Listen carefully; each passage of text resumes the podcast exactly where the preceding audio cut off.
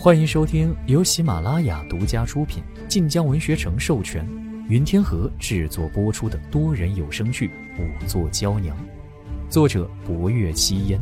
欢迎订阅。第七十四集，薄若幽不置可否，又说起了案子。死者尸体如今只剩下一具白骨，骨头上除却两根肋骨是断的，其余处未见明显伤痕。眼下致死伤民女还判断不出，唯一可以肯定的是，死者死后凶手手法残忍，将其肢解之后，才将尸块放入了金身尊者像中。放入金身尊者像中，莫非就是这座尊者像？霍惊鸿指着屋内的佛像问。不若幽点了点头，霍青红面色顿时变了，来时便发觉屋内放着一尊佛像，见莲花座上生有裂纹，还以为是佛像损坏才将其闲置此处，却没想到这佛像竟是藏尸之处。他面色激变，终究还是道：“听说林昭也在四周，我去找他好了。”一直候在一旁的林怀失笑：“昭儿在藏经阁，世子令修衣使带路便可。”霍惊鸿说走便走，跟着一个绣衣使便出了门。世子性子直率，姑娘你不必理会他。薄若幽颔首，心里却想：世子身份尊贵，他如何能不理？心念一转，继续道：“此佛像塑于十年之前，民女推测。”死者被害之时，当时佛像塑好一半之时，凶手肢解尸体放入佛像之中，塑像之人未曾发现，又或者在知道的情况之下，仍然将尸块彻底封死在佛像之中，这才使得这般多年未曾让人发现。明归兰看着那尊佛像，除此之外，佛像内还发现了些许衣物等物证，以及一颗佛珠，可要定论死者身份。还需从尸骨上寻到铁证。不若幽一字一句条理明晰，明归兰听完，望着薄若幽：“姑娘，你当真经手许多案子？”薄若幽犹豫一瞬：“也不算许多。”明归兰微微一笑，忽然想起什么似的：“还没有问，你叫什么？”“民女姓薄，名若幽。”若幽。你这名字，倒是让我想起一句诗来：“一袭幽色出凡尘。”倒是合了你的名字，还有你这个人。明归兰语气温和，可此言却是明明白白的夸赞。不若幽微愣，民女不敢当。了凡和了觉虽也能听到隔壁有低微说话声，却听不真切。而很快，二人发现主位上的霍威楼神色越来越沉凝。了觉刚说完当年净空大师失踪之后寺中境况，他便问：“所以你是说，如今的净明大师很快便占了你师傅的主持之位？”了觉犹豫着，了凡却立刻道：“正是如此，不仅立刻占了师傅的主持之位。”还将小僧和两位师兄的管事僧之位，在两年之内全部撤销，最终都变成了他自己的弟子。有人的地方便有权力之争，霍威楼对此言再明白不过。除此之外呢，他可还做过别的事。虽神色不善，可霍威楼还是稳坐如山岳。了凡摇头，别的没有。师叔和师傅本为师兄弟，当年师傅被太师祖选为主持，师叔便颇多不平，因此还耽误了修道。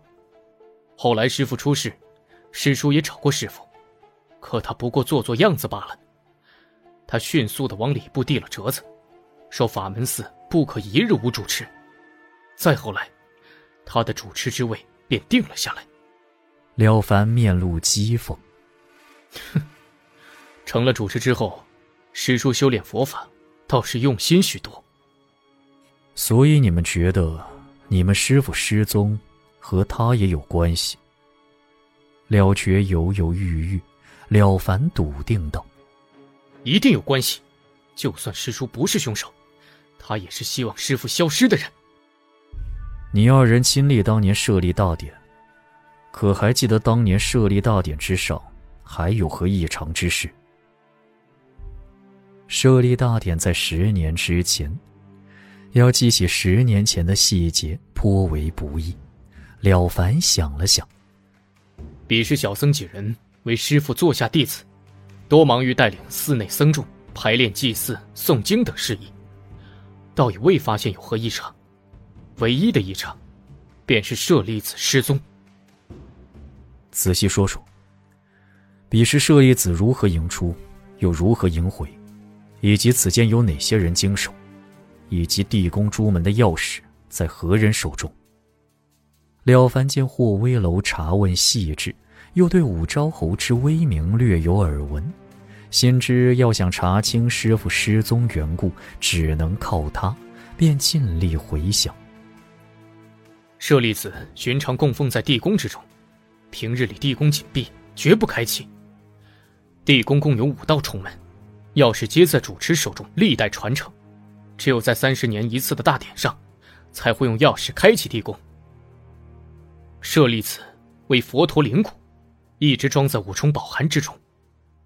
此五重宝函最内一层，乃是装着舍利子的琉璃净瓶，之后依次是金冠、银果、檀香木函，以及最外面的铜匣。将舍利子迎出，乃是在大典当日。小僧记得那日吉时，乃是正午时分，因此。由师傅亲手开了地宫重门，然后又亲手将铜匣请出。大殿礼台设在寺内大雄宝殿之前，将铜匣奉于大殿前礼台莲花座之上，便算迎出。接下来一整日都是法会大典，到了一更时分，再由师傅亲手送回地宫。此间铜匣一直不曾打开，且在众人视线之中，绝无丢失之迹。可就在晚间，师傅要将舍利子请回之时，他却忽然发现不对劲了。他说：“铜匣变轻了。”此乃当年石破天惊之变故，了凡对此记忆犹深。当时旁人看着还不知师傅为何有此言，可师傅说：“早间铜匣是他捧出来的，他最是知道轻重。此刻铜匣是当真变轻了。当时陛下还在。”得闻此言，立刻将师傅召入殿中，并未领其他人知晓。见师傅言辞切切，便令人将铜匣打了开。铜匣打开，又依次打开檀香木函和银果。银果一开，本该在里面的金棺却不见了。自然，放在金棺内的装着舍利子的琉璃净瓶也不见了。了凡叹了口气：“唉。”当时众人皆惊，陛下更立刻派人搜查。可毫无所获，而师傅作为唯一一个捧过铜匣的人，当然会被怀疑。陛下甚至想给师傅治罪，可念在师傅乃得道高僧，又是在众目睽睽之下捧出铜匣，这才不曾立刻定罪，只是留了几位朝官在此追查。三日之后，师傅却失踪了。地宫钥匙在师傅手中，于是有人说，是师傅监守自盗，早就偷走了舍利子。可这怎么可能呢？开启地宫，动静不小，寺内必定会有人被惊动。便是师傅，也不可能无声无息的打开了地宫，将舍利子带走。了凡神色沉痛，霍威楼眯了眯眸子。那日，便未出现任何异常吗？